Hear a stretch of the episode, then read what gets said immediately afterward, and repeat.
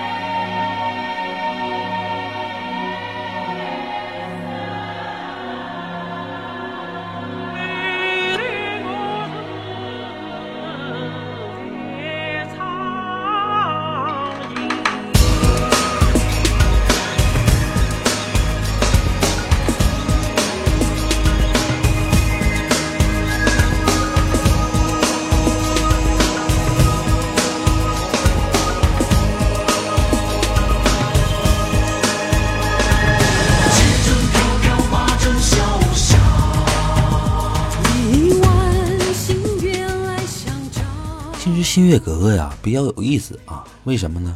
因为琼瑶有一阵儿啊，他爱弄一些系列剧，比如说啊，非常著名的那个《梅花三弄》啊，呃，《梅花烙》《水云间》还有《鬼丈夫》。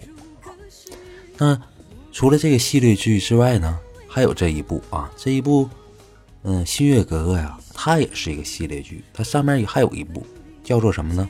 《烟锁重楼》。而且啊，非常有意思的是啊。烟锁重楼啊，它恰恰讲的就是关于贞节牌坊的事儿啊。说这个女孩啊，这个女人如何冲破啊封建礼教啊，是这样的一个故事。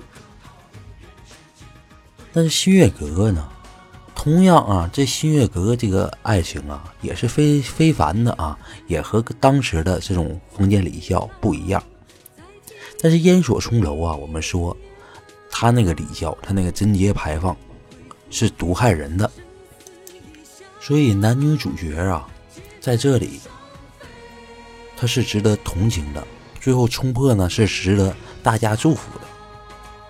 而新月格格呢，他的这个爱情啊，从头到尾啊，无论是当时还是现在，我觉得都够呛能让人接受。这是为什么呢？那我们来说说啊。这部剧的一个大概啊，他写了什么？他演的是什么啊？其实这部剧啊非常简单啊，就是说，嗯，顺治年间啊，这个清朝啊，这个早年，呃，一场战役，这个新月啊，他们家新月他家出身比较的好啊，是端亲王啊，他家。遭啊，在战争当中啊，这个新月就失去了他的这个父亲。那失去父亲呢，被谁所救呢？被这个男主角啊，这个努达海啊所救。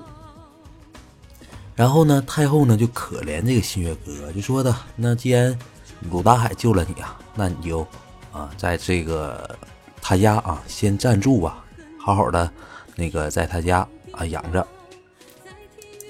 在这期间呢。努达海的儿子啊，看上了新月，但是呢，新月啊对他无意。那新月对谁有意呢？那和努达海有意啊，因为两个人在相处当中啊，日久生情了啊。而且呢，这个努达海啊出去打仗，新月呢也偷偷的啊跟着跑了出去。两个人啊就在这个过程当中啊，打仗的过程当中，两个人啊就在一起了啊。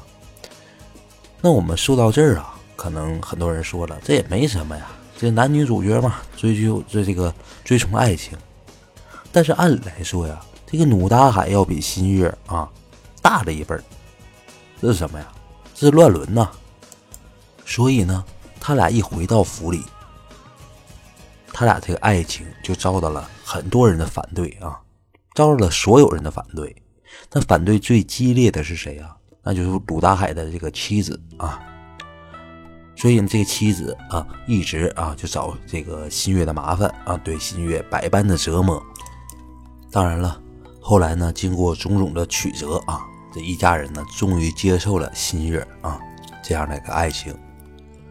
那在最后呢，嗯，这个鲁大海啊和自己的这个儿子啊一起奔赴疆场，但很不幸的是啊，这个鲁大海啊在这次战役中中箭身亡。那一起跟去的新月啊，也在这里殉情了啊。最后呢，写的好像是非常的悲壮。那很多人呢也同情新月，说的好日子终于要来了啊，最后还来来了这么一招啊，说这俩人都死了。所以呢，很多人呢对这个爱情都扼腕叹息。但是呢，我们反过来想啊，可能很多人都觉得啊，这爱情至上嘛，这新月和这个努大海啊。冲破冲破了很多的啊阻碍，终于在一起了。但是是我们以女女主角的这样的一个角度啊来分析分析这件事儿。那我们换个角度呢？我们反过来啊，我们从一个旁观者的角度对这个故事，就这样是这样的理解吗？其实不是啊。首先来说啊，新月在人家住啊，看上了这个。努大海，这是什么呀？这你看上自己的长辈啊，自己的叔叔啊，这不论是当时还是现在，都是不允许的一件事儿。那好，你看上了，没办法啊，这个，嗯，你看上了，咱们也不能说别的，对不对？但是你得克制住这这个感情啊，还没有克制住。再看这个他的叔叔啊，自己的侄女啊，看上了自己。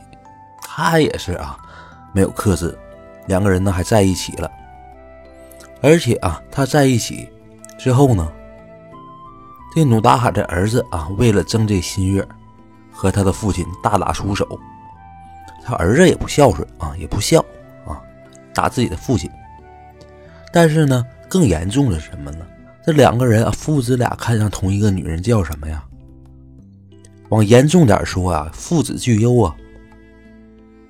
我们看这个武则天的时候啊，这唐高宗啊想啊册立武则天为皇后的时候，很多大臣反对，其中的一条就是这个啊，说这个武则天呢伺候过啊，你还伺候你爸，这什么呢？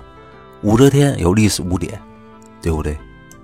所以呢，这是非常丑陋的一件事那还有呢，在剧中啊，有一个反面角色啊，就是这个。所谓的反面角色努拉海的妻子啊，叫做燕姬啊，说啊，他如何如何折磨新月，但是我认为啊，这都是应该的。为什么应该的？因为新月，你不用说啊，当时你就说现在啊，这么开放了，那谁的这个妻子啊，看见丈夫有小三的，一般怎么办？我们看啊。说某某啊，正是暴打小三儿啊，在这个街上，呃，又扒小三的衣服，又暴打，但是很少有人啊责备这个妻子，一般都说什么呢？说这小三儿活该，对不对？这个燕姬还没有暴打这个新月呢，而且燕姬在知道啊这件事之前，就是新月和自己丈夫好之前，一直拿新月当自己的女儿。燕姬一开始是非常非常的好，是个好人啊。只不过知道这件事之后啊，燕姬开始变得啊，所谓的非常的恶啊。但是这个恶我们可以理解。新月呢也确实是自作自受啊。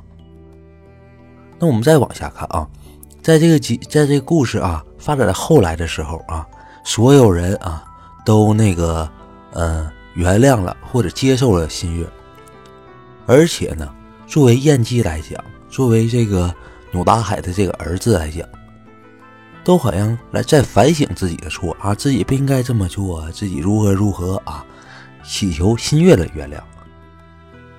所以我就觉得这部剧很奇葩呀，以那样的观点，那小三万岁呀，爱情至上，小三万岁呀，那谁出轨谁都说我这是真挚的爱情啊。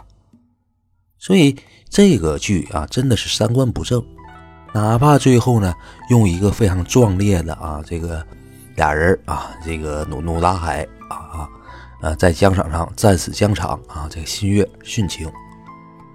但是有这么样的一个悲壮的东西来包装，但是这部剧我个人觉得是一个三观不正的一个剧，而且就算是殉情，这也不对，为什么呢？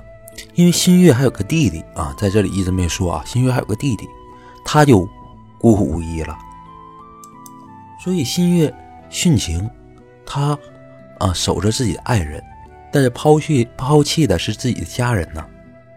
所以这是什么呀？如果很多人都按这种想法来，那完了，对不对？那世界上有多少的人都会啊殉情自杀？所以这部剧特别的三观不正啊。所以《新月格格》啊，可能很多人听我这么说想看一眼，那你看看这部剧是不是像我所说的这样三观不正呢？